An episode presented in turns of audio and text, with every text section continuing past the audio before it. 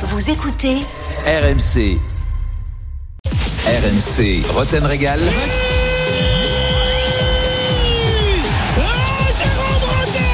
Et la casquette Nissan, elle est pour moi. Elle est pour moi cette casquette Nissan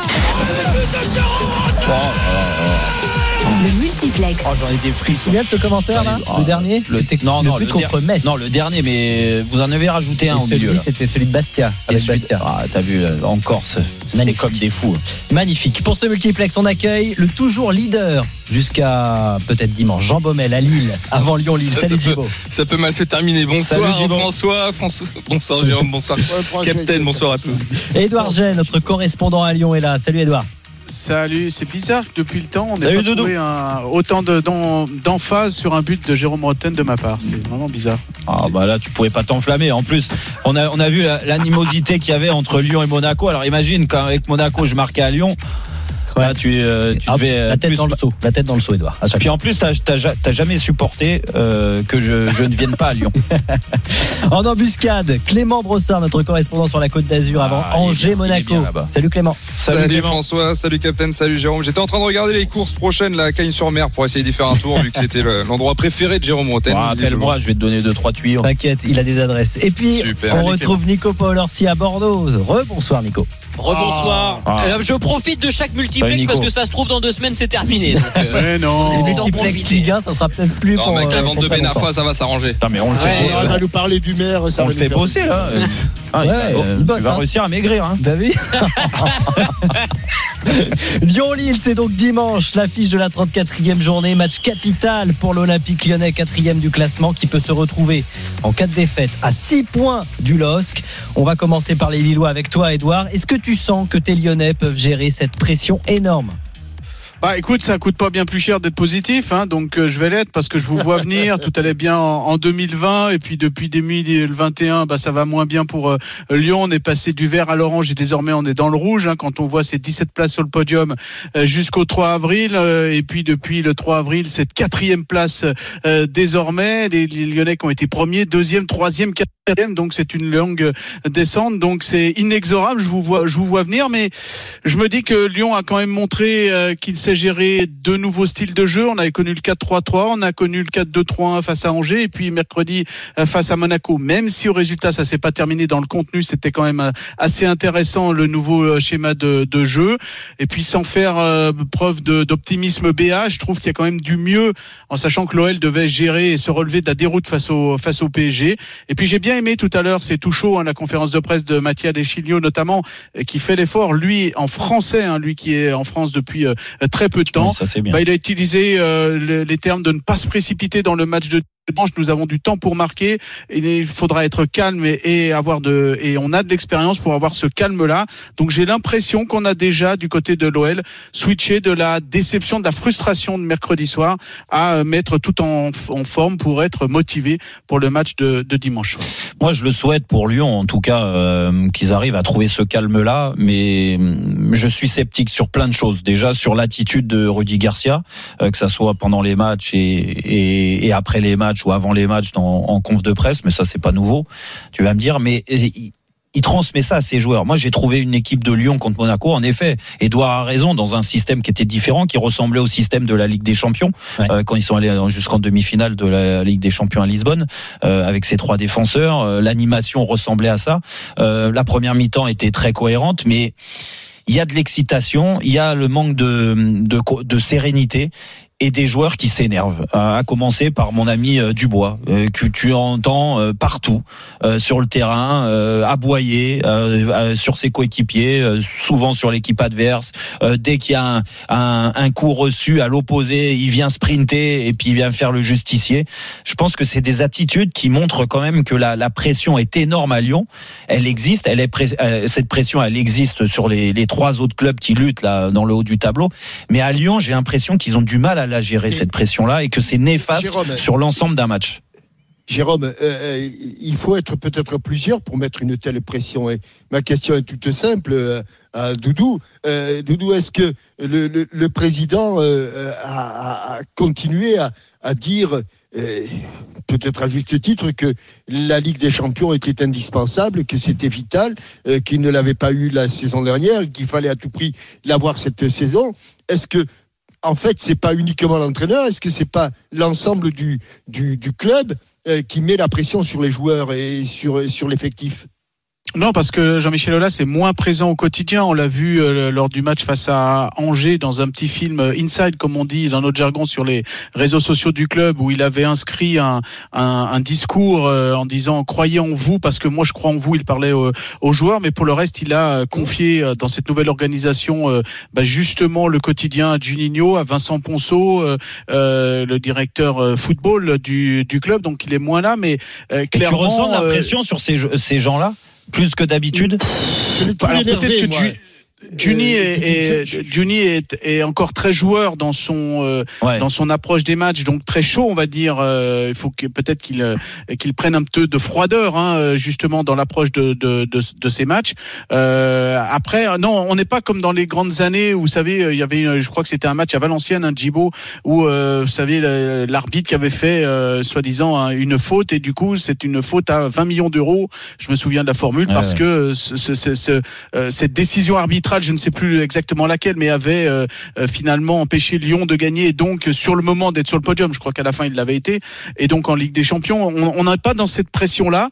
Euh, c'est une pression plus plus diffuse avec un, un, un groupe peut-être qui se dit voilà, euh, comme je vous le disais, on est passé du vert à l'orange et désormais quelque part on est dans le rouge parce qu'on est au pied du du podium, la place du hmm, comme euh, je vais je vais pas le dire, mais Ouais, en tout ouais, cas ouais, euh, voilà pour une équipe qui était première, c'est pas la même euh, la même sensation dans le groupe, j'imagine. que Bon, après, c'est- contraire. non, Qu'à mais- Monaco qui est dans le sens inverse. Ouais, cet ouais, non, mais été, c'est vrai. et, euh, Bon, après, il reste des matchs. Ils sont qu'à 3 points. Là, ils ont la- l'avantage et c'est un avantage ils de peuvent jouer. tout perdre en De- une semaine, Non, non, hein. mais on est d'accord. De toute contre façon, Monaco on le dit prochaine. depuis euh, maintenant deux journées. et Ils ont réussi à gagner à l'extérieur, à gagner à domicile. Ce que je veux dire, c'est que le, le- le moindre faux pas euh, va être quasiment définitif Ouais. pour euh, pour euh, l'Olympique Lyonnais. Et en effet, euh, déjà le titre va s'échapper et, et limite la troisième, du moins les, les, les trois premières places aussi. Donc euh, donc tout ça, ça rajoute une pression Ouais, supplémentaire, mais on la ressent. Et Alors, Edouard, et moi, moi je pas- te dis ça, c'est pas anodin. Je te dis, je, je te parle de, de, de Juninho. Je sais que la réaction de Juninho après le match contre Monaco a été très dure envers certains joueurs monégasques. Et ça, ça montre quand même que la pression est énorme. Mm. Ça a mal été perçu, hein. d'ailleurs, je me permets, messieurs, sur le, banc monégasque, euh, les, alors, Ah oui. les retours que j'ai à Monaco, c'est que le banc lyonnais était extrêmement tendu euh, depuis le début de la rencontre et ça a pas plu notamment à, à Nico Kovac qui est d'habitude très calme et qui pour la première fois de la, de la saison a un peu pété les plombs envers un des adjoints de Rudy Garcia qui euh, n'a pas supporté tout simplement que euh, on, on insulte euh, plus ou moins Sofiane Diop sur le tacle qu'il a reçu euh, par Deschiglio qui, qui vaudra d'ailleurs à Sofiane Diop quelques semaines euh, à l'écart du groupe puisqu'il a, il a été victime d'une entorse sur ce coup-là. Donc euh, voilà, à Monaco, on se dit que Lyon a, a vraiment déraillé sur cette rencontre-là et, Mm.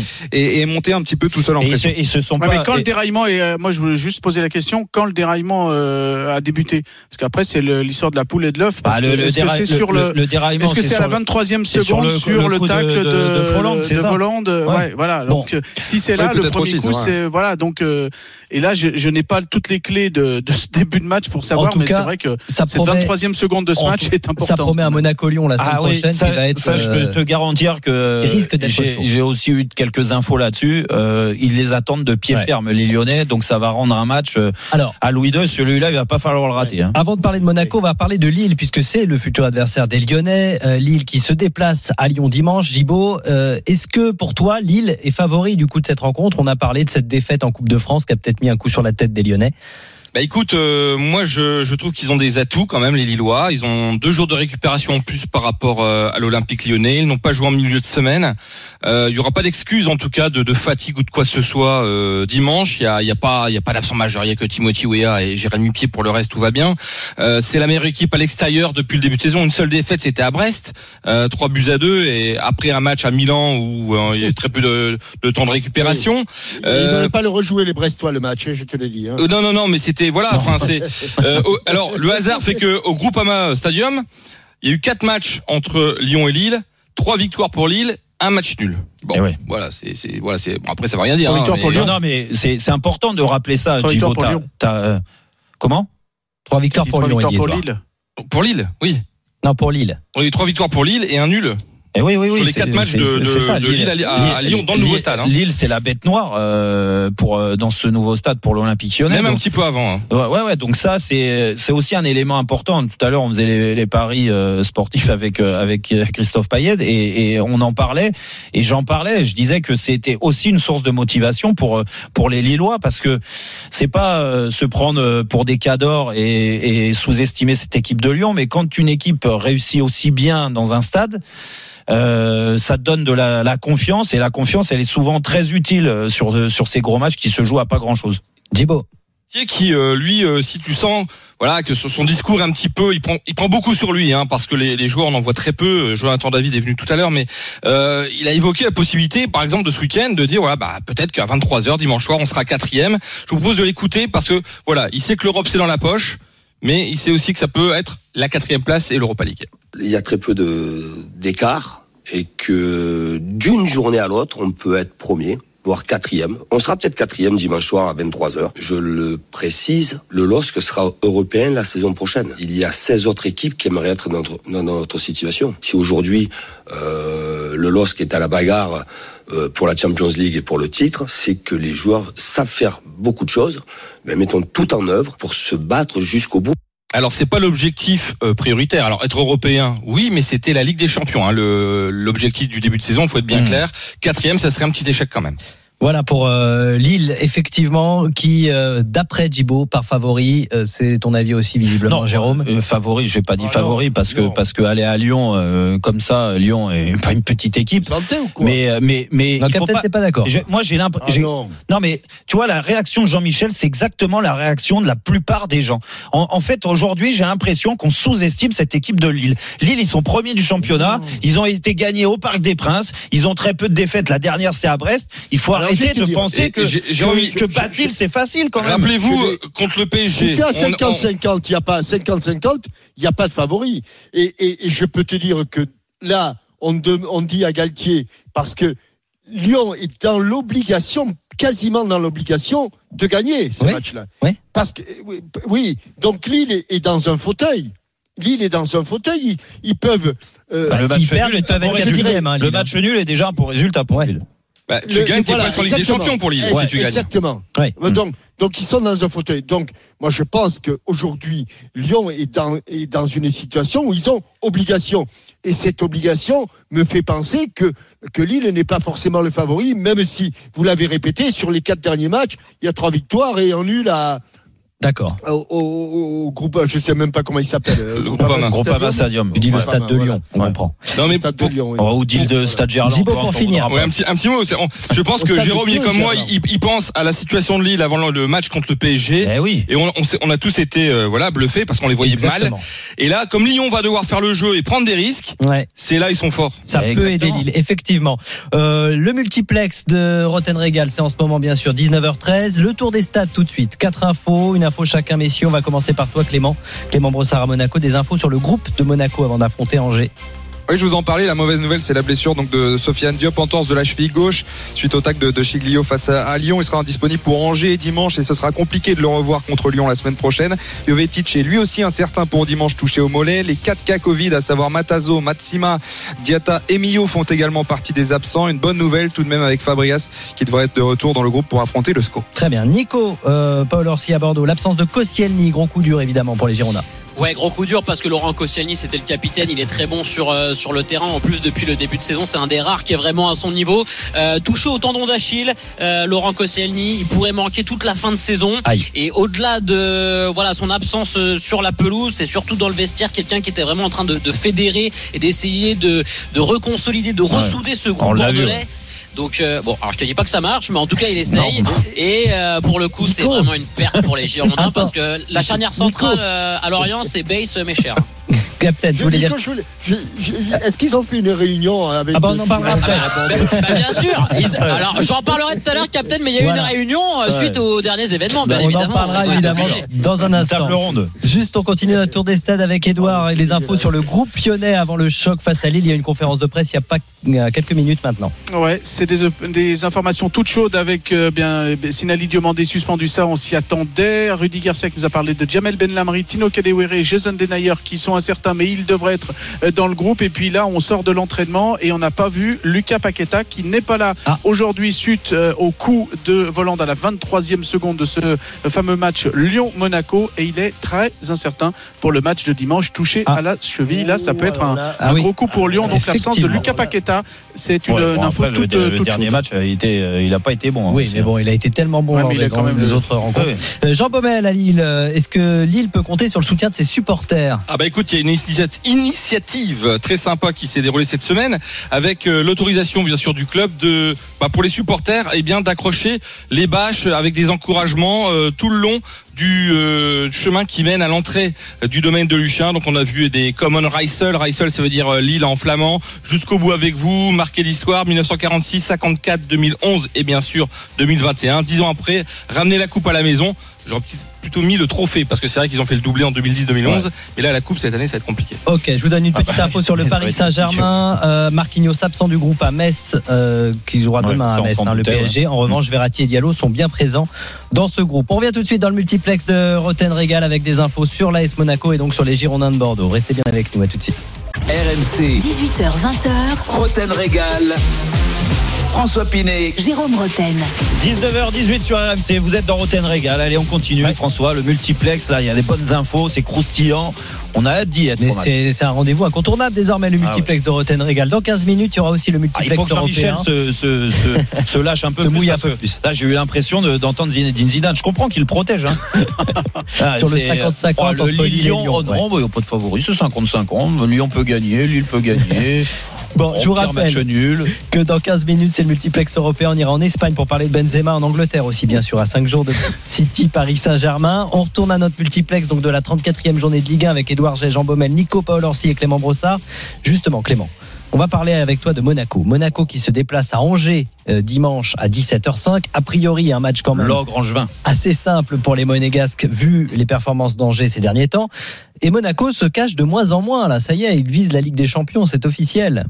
Alors, c'est vrai que certaines langues se délient à Monaco à l'approche de cette fin de championnat. On, se rappelle qu'il y a quelques semaines, quelques jours même, il était hors de question de parler de Ligue des Champions tant que la quatrième place n'était pas mathématiquement assurée. Maintenant que c'est fait, le discours a, a changé. Comme promis, on parle de podium, mais pas encore de titre. Être champion de France est un rêve, a expliqué cet après-midi euh, Djibril Sidibé. Je vous propose de l'écouter. On vise vraiment, entre guillemets, une place vraiment euh, directement en Ligue des Champions. On sait qu'il y a des équipes qui sont devant nous. Maintenant, chaque histoire a son match et puis euh, personne euh, affiche tout haut que oui, il faut qu'on gagne le championnat. Ça reste un rêve, donc on est attentif. On verra si à la fin il y a- moyen de faire quelque chose. Alors Djibril Sidibé, il a connu le titre hein, en 2017 avec euh, l'AS Monaco. Ça a été le premier cette saison à avouer ouvertement, publiquement, que la Ligue des Champions était un objectif. C'était après la victoire à Saint-Etienne, alors que le sujet était encore tabou. Cette fois, il euh, parle non pas de podium, mais de place directement qualificative en Champions League, à savoir la deuxième, même si la troisième pourrait être euh, en fonction de, de qui remporte la Ligue Europa. En tout cas, Monaco se cache moins.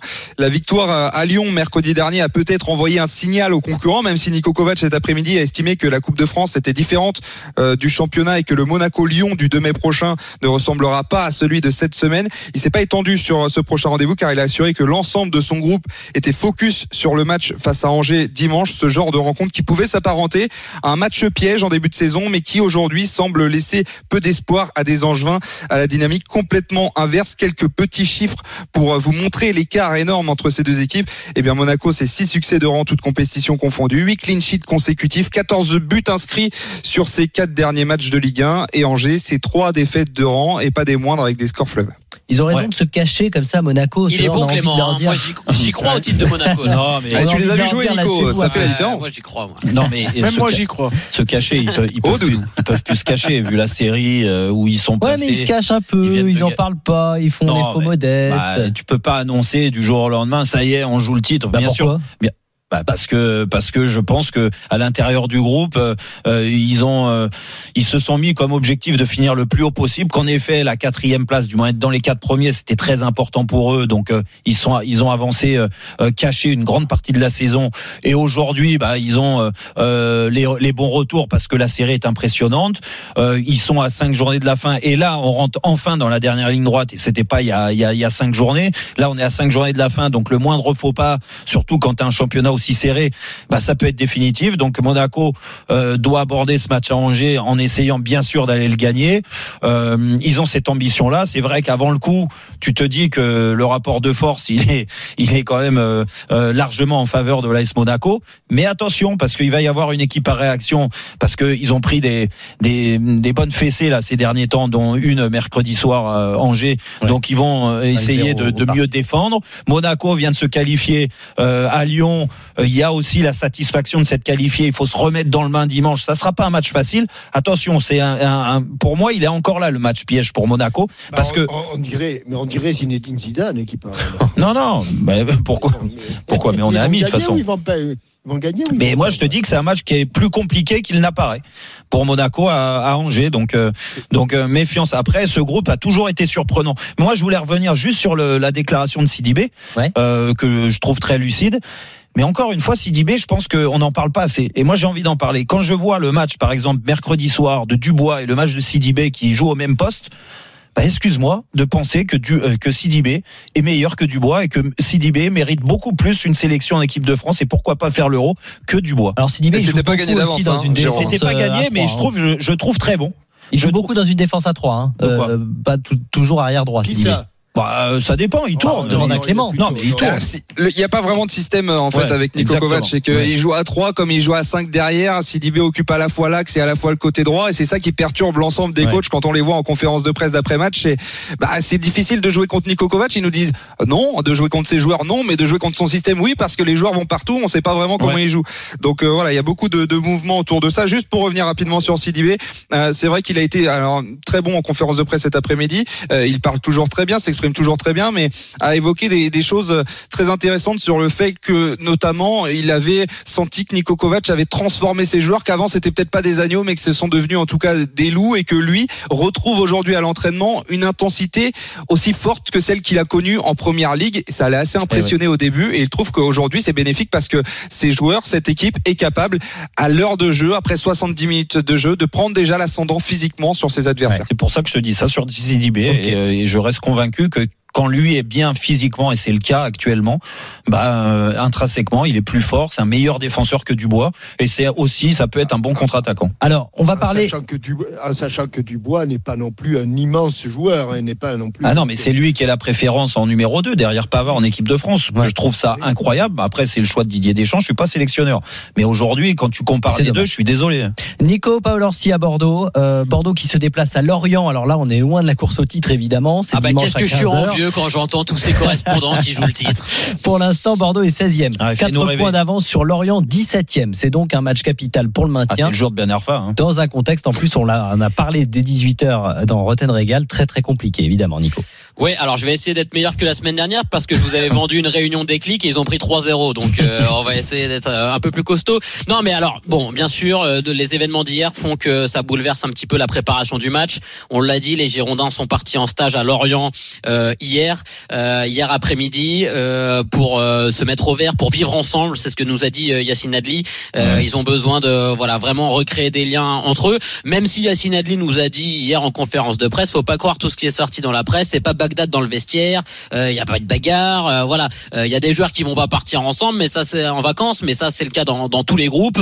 Euh, il a dit c'est pas l'anarchie non plus. Hein. On parle de clan. euh, il nous a même fait bon, on parle de clan, mais c'est pas Colanta. Donc voilà, Yacine Adli. D'ailleurs, pour un jeune joueur de 20 ans, a eu un vrai discours de, de capitaine. Ouais, il parle bien. Bah, après, il faudrait Ouais. peut-être qu'il soit meilleur, quoi. Mais, mais il parle Ah bien. bah franchement, pour le coup, Jérôme, je te trouve dur parce que Bah, c'est pas le ouais, joueur tu- le plus décevant au Girondins, Ouais. sachant que c'est sa première vraie saison en pro et que Non, Bon, mais la concurrence, non. La concurrence est rude dans Ouais, ce c'est vrai que. Non mais voilà, dur, non, mais mais- c'est ce que j'allais vous dire. Mais euh, pour euh, voir tous les matchs des Girondins et les commenter, je peux vous dire que Yacine Adli c'est plutôt Ah, franchement, une bonne surprise cette saison. Oh, une bonne surprise. Arrête. Ouais, moi, je trouve. Non, mais arrête, arrête. Moi je trouve. Dans je- le, je comme t'as intéressant. dit Jean-Michel, euh, l'équipe elle est tellement naze que les joueurs sont pas à leur niveau, ça c'est sûr.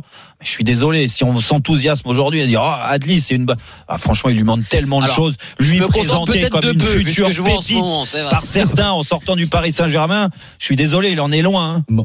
On laisse Non mais en Nico. tout cas, bon là dans ce Non, mais sprint Nico, final, Nico, il, affiche regardé. des, il affiche des qualités de leader qui, qui peuvent être intéressantes Ah pour bah, en plus c'est un leader, alors là c'est un leader. alors là Nico, Oh, Nico, Nico. Vas-y. Arrête, s'il te plaît, Nico, s'il te plaît.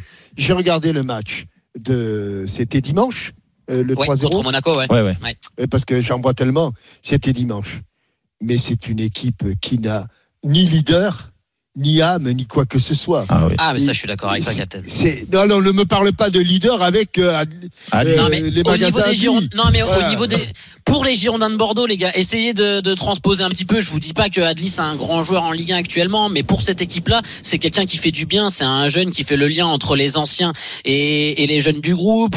Euh, voilà, il Non, se mais que cache ça pas soit en un bon mec, de que ça soit un bon C'est mec. un bon mec. Te- Et sur le terrain, moi je vous le dis. En plus, il a fait des stats. Bon, c'est le meilleur passeur de Bordeaux cette saison. Ouais, combien de passes euh, Vas-y, fais-nous rêver. Ah, oh.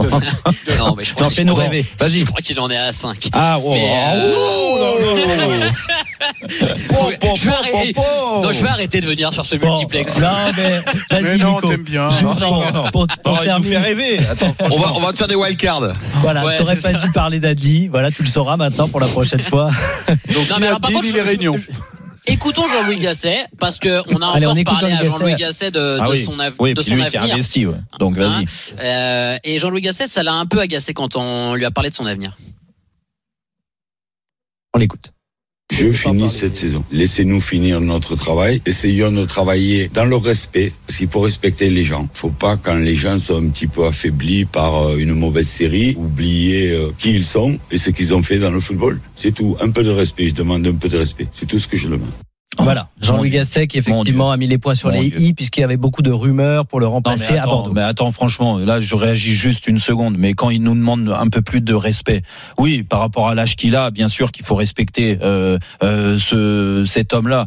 Mais je suis désolé quand il nous dit, ouais, par rapport à ce que j'ai fait dans le football, oh, ça va, oh, oh c'est pas Capello, hein. Bon. Oh, Le tour des stades, quatre infos, une info chacun dans ce multiplex de Rotten Régal. Vous connaissez euh, la musique. Jibo d'abord, une info sur Lens. Avant Oui. Lens Nîmes dimanche C'est 15h surtout, parce qu'il y a un joueur important qui ne sera pas là. ouais, c'est Gaël Kakuta qui est positif au, au Covid. On ne sait pas si Cheikh Doucourou reviendra. Il y a encore d'autres absents importants. Sotoka, Michelin qui sont euh, euh, blessés, euh, trop juste en tout cas. Banza et Fortes qui sont suspendus. Allez, trois bonnes nouvelles. Seko Fafana, Jonathan Grady et Medina qui reviennent dans le groupe. Edouard, est-ce qu'on sait contre qui Memphis sera suspendu avec ce carton jaune reçu cette semaine Oui, euh, ben, face au match face à Lorient, hein, c'est officiel, même si Rudy Garcia en conférence de presse a quand même encore utilisé le terme de a priori, ce sera euh, Lorient. Donc on rappelle, hein, il a pris trois cartons jaunes en dix matchs. Le troisième, c'était mercredi face à Monaco. Il y avait euh, un questionnement parce que ce match, c'est la hum, Coupe de France, donc euh, sous l'égide de la FFF, pas de la Ligue de foot. Le temps que les dossiers euh, se transmettent, mais euh, Ouais. ça sera bien le match face à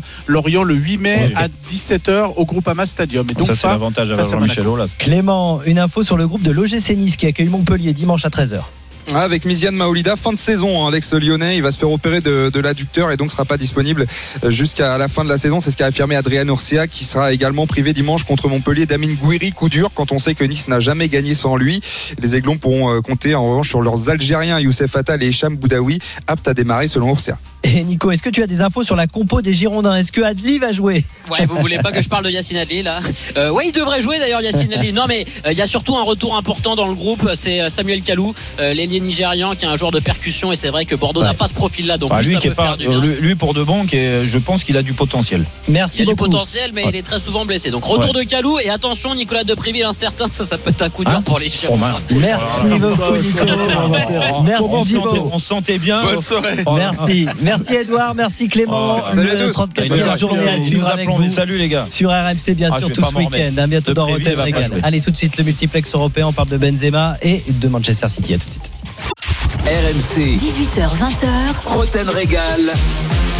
François Pinet, Jérôme Roten. 19h33 sur RMC, toujours dans Roten Régal. Dernière demi-heure et dernière demi-heure, c'est le multiplex étranger. Exactement. Mais avec n'oubliez pas- Julien Laurence et Fred Hermel, bien même. sûr, les deux meilleurs correspondants Bien étrangers. sûr. N'oubliez pas de vous inscrire pour le quiz aussi de Roten Régal. Hein. 32-16, bien sûr. C'est toujours Bien un grand sûr, moment. bien sûr. Le multiplex européen, on y va. RMC, Roten Régal.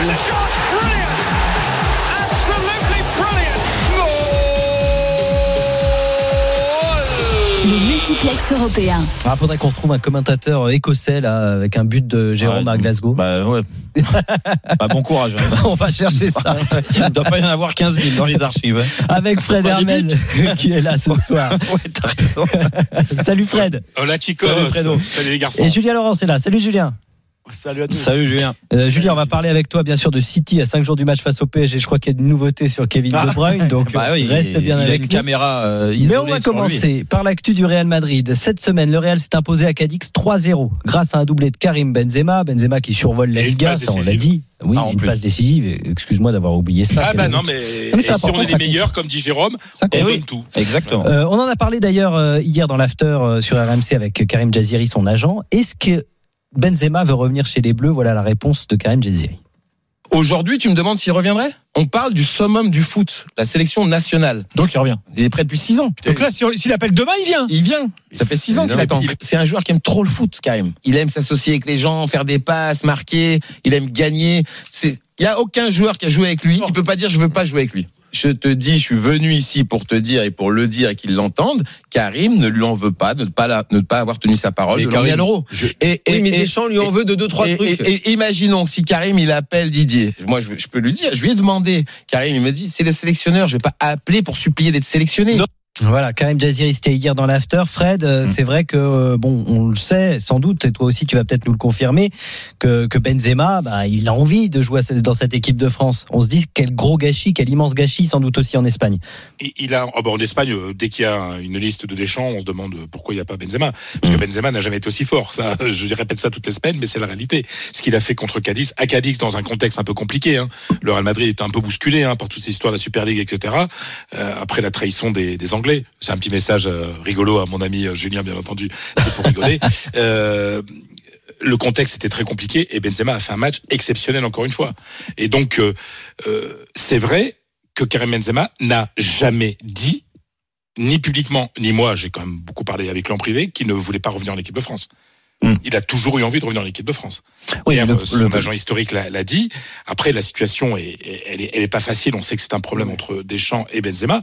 J'ai l'impression qu'il y a quelque chose qui bouge là, parce qu'il y a quand même un message. On sait très bien que Karim Jaziri ne parle pas comme ça euh, par hasard, et que mais qu'il exprime la pensée de, de, de Karim Benzema. Et j'insiste, Benzema n'a jamais dit qu'il renonçait à l'équipe de France. Vraiment, parce Non, que il y a, il y a- il y a- il y a une, une position qui me gêne sur Jaziri. Euh, Benzema, on lui demande pas d'appeler euh, Didier Deschamps pour euh, euh, en disant euh, J'ai envie de revenir. j'aimerais que tu- Oui. J'ai envie de que tu me sélectionnes. Il faudrait qu'il l'appelle pour s'expliquer et éventuellement, si on peut considérer et on doit considérer qu'il y a une faute ou en tout cas une complicité dans les fautes qui ont été faites, juste s'excuser. Et puis c'est tout. Euh, mais, je crois que je crois que qu'il a rien Karim. Benzema a dit. Ben, ben c'est voilà, ça le problème. C'est ça, Ouais. le truc. C'est Il est ça là, le le problème. problème. Le problème, il est là. Donc, donc c'est la quadrature du cercle. Donc, Mais oui. parler, parler du retour de Benzema tant qu'il n'aura pas fait un pas. Et tu sais, de temps en temps, même si tu n'as rien à te reprocher, t'excuser. Euh, euh, bah, ça a Fred, été fait un peu hier soir, non Le message, là- non, là, mais hier non, soir, il non, se passe mais- quelque Non, chose mais là-dessus, non, mais je suis d'accord avec toi, Fred, sur sur ce qui euh, le, le discours de son agent. Maintenant, ça reste le discours de son agent. Non, mais Dire, on sait c'est- très bien que c'est Non, mais- la pensée non, de mais- Karim. euh, oui, non, mais sauf que bah, qu'est-ce qui empêche déjà Karim Benzema de communiquer de la sorte, de la même façon que Karim Jaziri l'a fait hier? Et qu'est-ce qui empêche Karim Benzema quand tu vois depuis et, et c'est pour ça que ça s'arrangera jamais. De toute façon, on peut dire ce qu'on veut sur cette affaire-là, que c'est une affaire d'homme entre les deux, qu'il y a peut-être des propos de Karim Benzema qui ont été mal interprétés par Didier Deschamps, mais Didier Deschamps a vécu et on le sait, on le sait hein, tous, qui a vécu des, des, des, des menaces et c'est allé très loin Ouais. de- sur sa famille et tout ça et que c'est sûr qu'il lui en tient rigueur à ça Bien parce sûr. que c'est venu de Karim Benzema. La faute au départ, c'est bien Karim Benzema qui l'a faite, c'est pas Didier Deschamps. Hein, l'hi- l'histoire de l'histoire avec euh, avec Mathieu Valbuena. Après qu'il soit fautif pas fautif, j'en ai rien à faire. C'est cette affaire-là qui a tout déclenché. Et en fait, si le joueur Karim, moi que je trouve incroyable, comme tout le monde, de- on est tous unanimes à dire que c'est un joueur et qui est encore plus fort ces dernières années et, et ces derniers mois. Mais si lui pense qu'il n'a pas fauté et qu'il n'a pas à s'excuser, excuse-moi de penser qu'il fait une grave erreur et que ça pourra jamais s'arranger. Tu peux faire toutes les communications du monde. Jean-Michel vient de te dire, il attend Didier Deschamps et il attendait. Maintenant, je pense que c'est trop tard. Il attendait juste un appel, qu'il se voit ou qu'il se rencontre et qui et qui et qui parle de cette affaire-là. J'ai mal compris ça. Pourquoi t'as ça? Tu vas communiquer comme ça et comme ça peut-être que ça va ranger les choses. Et là, j'en suis persuadé qu'il aurait été de nouveau sélectionné. Mais malheureusement, il ne l'a jamais fait et ça peut pas s'arranger. Voilà. Bon, euh, un petit mot aussi euh, de, du Real Madrid qui va jouer contre Chelsea en Ligue des Champions. Entre-temps, il y aura un match contre le Betis Séville euh, demain, 32e journée de, de Liga. Hazard va, va revenir dans le groupe. Hein. Ça, c'est important quand même. Et ouais, alors ça c'est important parce que on va dire que Zidane et les médecins et Hazard ont un peu changé la méthode, c'est-à-dire que après toutes ces blessures, il prenait un peu de temps quand même, même un peu plus que pour les autres, pour pas qu'ils se blessent. Là, ils ont pris un mois. Ça fait un mois qu'ils s'entraînent avec le groupe avant d'être convoqués. C'est-à-dire qu'aussi, il avait beaucoup de matchs très importants où on n'allait pas lancer hasard contre Mhm. Liverpool en, en Ligue des Champions. Mais ça veut dire que là, il y a eu un traitement. Ils ont essayé un Ils ont pris le temps. Euh, Ils ont vraiment pris le temps, le temps. Et là, Hazard semble être vraiment très très bien. Avec un risque Ah, lui de rechute qui semble euh, Minime. jamais nul, mais minime en tout cas, parce que là, si ça fait un mois qu'il s'entraîne vraiment à fond avec les avec les avec, les, avec ses partenaires, et il n'y a pas de problème. Donc, qui sait euh, Ah, ça peut être la bonne surprise de la fin de saison, ça. J'imagine. Vous vous rendez compte si Hazard élimine et pour Chelsea l'Euro de la Belgique. Ouais, ouais, Imaginez que Hazard élimine Chelsea quand même. Hein. Ben, on pour Julien Laurence Ben, et pour ouais. les Blues, on- ça on- va faire mal. On hein. lui souhaite. Et- Ben, C'est-à-dire qu'il y a le match aller puis il y a le match retour aussi. Donc même s'il n'est pas encore à- parfait pour le match de mardi, le Ouais. match de mercredi de la semaine d'après, là, euh, voilà, ça peut être un élément décisif. Alors je pense qu'il peut pas être titulaire aujourd'hui, surtout que Vinicius va bien, euh, voilà, on sait Oui, que oui. ça marche bien, etc. Mais, mais qu'il peut être à un moment de- dans, dans- dans cette double confrontation important. Donc euh, oui, c'est une très très bonne Non, mais nouvelle. on a beaucoup de respect pour Vinicius, ce qu'il fait, il a progressé et on le voit. Maintenant, euh, Hazard, euh, à 100% de ses moyens, Ah oui, euh, voilà. reste un joueur fabuleux. On attend de voir, de retrouver Julien, le hasard de Chelsea, effectivement. Ça fait un moment qu'on l'a pas vu. Euh, Julien. Euh, Pep Guardiola était en conférence de presse avant la finale de Coupe de la Ligue. C'est contre Tottenham demain, donc pour Manchester City. Il y a encore des, des infos supplémentaires sur De Bruyne ou pas? Tous les jours, une info. Ah ben, bien sûr, bien sûr. Après-demain, après-demain la finale, dimanche. Ah oui, après-demain. Ah bah oui, c'est vrai. Moi, je pense que c'est demain parce que je me dis que ils ont le même temps de préparation que le Ouais, PSG, est, mais pas ils- du tout. En Ils fait. jouent le dimanche, les Anglais. Ça y est, ils rejouent. Avant, on ne jouait pas le dimanche en Angleterre. Mais Non, mais là, la finale de la Coupe de la Ligue, effectivement, est dimanche. Euh, la très bonne nouvelle, c'est que Kevin De Bruyne a repris l'entraînement, comme Sergio Agüero. Déjà D'ailleurs, euh, même même si avec Agüero, pour les deux, on est très prudent hein, côté City et, et côté Pep Guardiola surtout. Encore une fois, on l'avait dit hier, on le répète, la, la grosse peur de Pep Guardiola, c'est une rechute forcément pour Kevin De Bruyne et ce- cette douleur, cette blessure à la cheville, comme Jérôme l'avait bien expliqué cette semaine aussi. euh, S'il peut passer outre la douleur, que ce soit euh, lui tout seul en serrant les dents ou alors avec euh, avec un petit peu d'aide euh, du- d'une infiltration Médicale. par exemple médical exactement, Captain. Euh, ça pourrait le faire. Encore une fois, pas dimanche, je pense, ou en tout cas pas comme titulaire, mais pour la semaine prochaine contre le PSG et ce, et ce match aller. Là, ça devrait être une autre histoire, effectivement. Donc, euh, à voir, mais c'est une très bonne nouvelle, effectivement, de revoir Kevin De Bruyne avec le reste du groupe. ouais. Ah oui, non, c'est une super nouvelle. Et moi, j'ai envie qu'il soit sur la pelouse parce que j'ai envie de voir les meilleurs joueurs. D'ailleurs, je, je- Ah oui, bien sûr. j'en salive d'avance de- de- d'aller commenter ce match-là. Vraiment, euh, ça va être fabuleux et bien sûr que. Oui, c'est on a non, mais c'est vrai. d'ailleurs aux commentaires. Aussi, aussi, mais euh, mais c'est une vraie chance en tout cas d'être au commentaire de cette rencontre-là, cette double confrontation. Euh, non, non, c'est. aimé- que- aimé- Oh Qu'est-ce que t'aurais aimé quoi Le commenter, ce match Ah. Oh, t'es pas nostalgique, t'as as fait ton temps. Attends, tu On a commenté des grands matchs, hein, euh, pendant quand même. 40 ans, t'as commenté Ah, tous, les, matchs. Ah ouais, j'ai commenté Rennes Guingamp, j'ai commenté. Mais oui. Oh là là, tu vas nous faire pleurer, Captain. Et commenter la Super League, euh, Jean-Michel, t'aimerais bien C'est de l'humour, hein, c'est de l'humour. oh là là, c'est. Bah, si tu me fais un petit Ouais, chèque. si tu Je un serai dans chèque, un drôle d'état lorsque la Super League faut- disputera Oh. le. Oh, Attends, elle est en stand-by. oh la hein. mauvaise herbe, tu sais, Jean-Michel. hein. Ouais, mais bon, euh, son état peut se dégrader en un an, hein, tu sais, à 74 ans. Euh, Julien, juste un mot sur euh, Donc t'es City vacciné, hein, Jean-Michel. face, face à Tottenham. Euh, le City face à Tottenham, est-ce qu'il va faire tourner en prévision du PSG ou est-ce qu'il va jouer à fond cette euh, finale de Coupe de la Ligue? Comment il comment il est Pep Guardiola?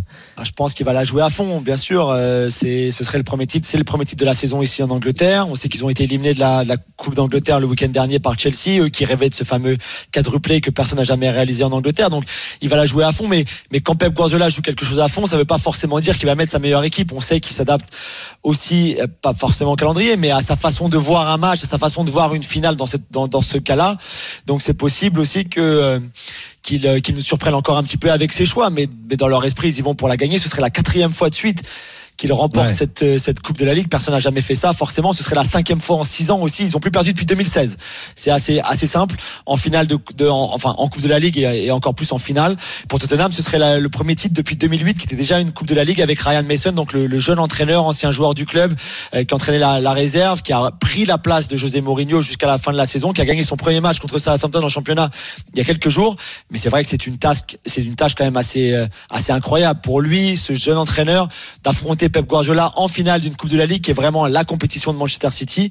Euh, on fait, on fait bien sûr de City le grand, grand favori de cette finale, mais, mais sur un match, tu sais jamais. Hein.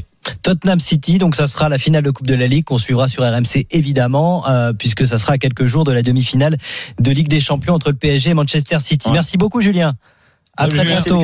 Tu vas être Ciao, sollicité ces prochains Ah jours. oui, oui, on va le voir. Merci Fred. Moi, ce sera pour la finale. Merci Fred. Ah parce que le Real Madrid joue quand même la Ligue des Champions, ça les intéresse Bah, bah, c'est l'UEFA. Mais l'UEFA, vous... alors la- l'information aujourd'hui, l'UEFA dit qu'il n'éliminait pas le, le Real Madrid. Ah bah oui, c'est le football vrai. populaire, euh, tout ça, c'est important, la défense des valeurs de l'UEFA. Ah oui, bien enfin, mais bon, hein, les revenus liés à la Ligue des Champions, on va pas se priver euh, de celui qui en a gagné 13 quand même. Ah, Hein oui. Ah bah t'as raison. Ah, Jean-Michel, on se comprend, toi et moi. Allez, Bien, sûr. Salut Ah, Fred. bon, bon, monsieur. à bientôt. À bientôt. Allez, on revient dans Roten Régal Allez, pour le grand moment, le quiz de Roten Régal. C'est à peu Ah oui, près au niveau de la Super League, hein, Ah le quiz oui, de. Roten Régal. À tout de suite.